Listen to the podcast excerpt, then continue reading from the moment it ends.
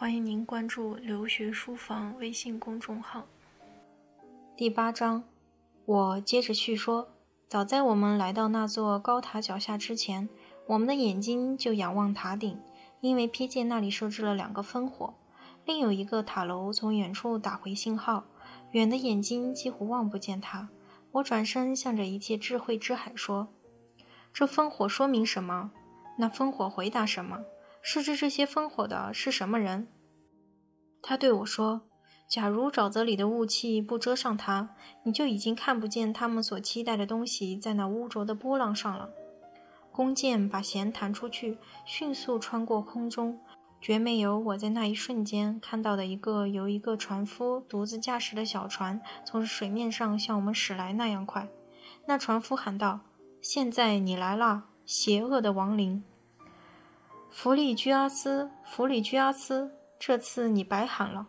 我的主人说：“你能扣留我们的时间，不会长于我们度过这片沼泽的时间。”如同听到一个人听到人家使他受到的巨大欺骗以后，就为此感到痛心。弗里居阿斯在被迫压下心头的怒火时，情形正是这样。我的向导上了小船，随后让我跟着他上去。我上去后，船才像装载着什么的样子。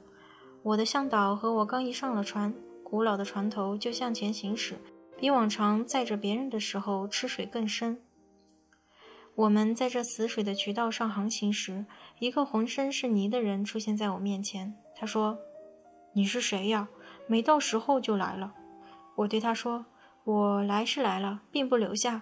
可是你是谁呀？弄得这身上这样肮脏。”他回答说：“你看到我是个受苦的人。”我对他说：“可诅咒的亡魂，你留在这里受苦悲痛吧，因为你虽然浑身泥污，我还是认得你。”一听这话，他就把两只手伸向这小船，因此我的机敏老师把他推开，说：“滚开，到其他的狗那里去。”随后用双臂搂住我的脖子，吻我的脸，说：“义愤填膺的灵魂呐，怀孕生下你的人有福了。”纳斯在阳间是个狂妄的人，没有善行使他留下美名，所以他的阴魂在这里咆哮如雷。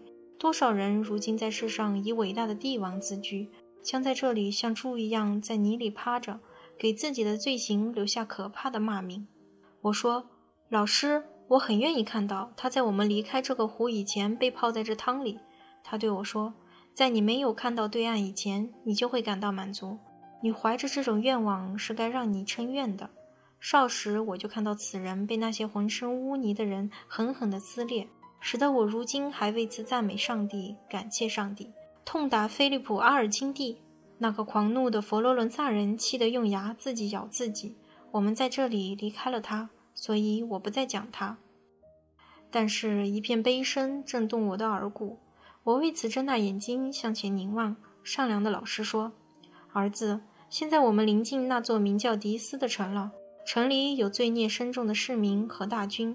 我说：“老师，我已经看得清楚，那谷地里的城上的塔楼红彤彤的，好像刚从火里取出来的铁一般。”他对我说：“永恒之火从里面烧着这些塔楼，使它们如同你所看到的那样，在这深层地狱里显得通红。我们终于来到环卫这块绝望之城的生蚝里。”在我看来，城墙好像是铁的。我们先绕了个大圈子，才来到一个地方。在这里，船夫大声喊道：“你们下船，这里是入口。”我看到城门上有一千多个从天上坠落下来的，他们怒气冲冲地说：“这个人是谁？他还没死就走过这死人的王国。”我的睿智的老师示意要单独同他们谈，于是他们的巨大的愤怒的情绪稍微收敛了些，说：“你一个人来。”让那个胆敢闯入这个王国的人走开，让他独自由他鲁莽走过的那条路回去。他要是有本领，就让他试一试吧。因为你这个领着他走这样黑暗的道路的人，你得留在这里。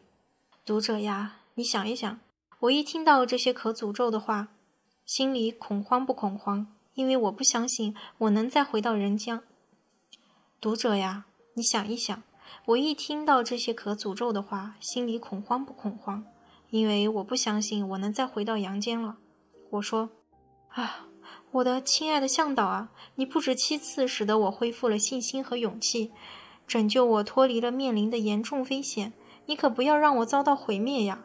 如果不许我们再往前走，我们就赶快顺着沿路一同回去吧。”那位已经把我领到那里的主人对我说：“不要害怕，因为谁都挡不住我们的去路。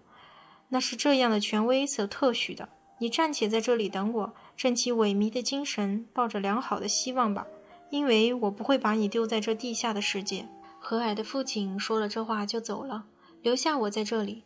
我仍然满腹疑团，能与否在我的脑中交战。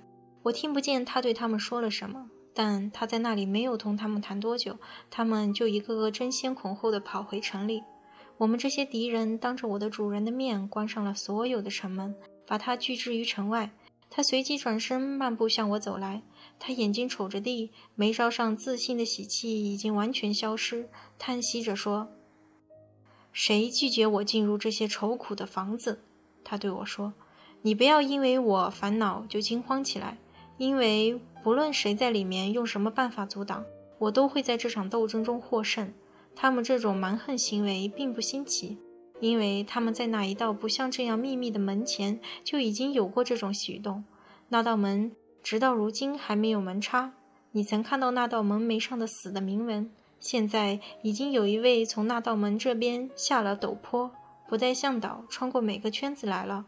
要由他来给我们打开这座门。欢迎您关注“留学书房”微信公众号。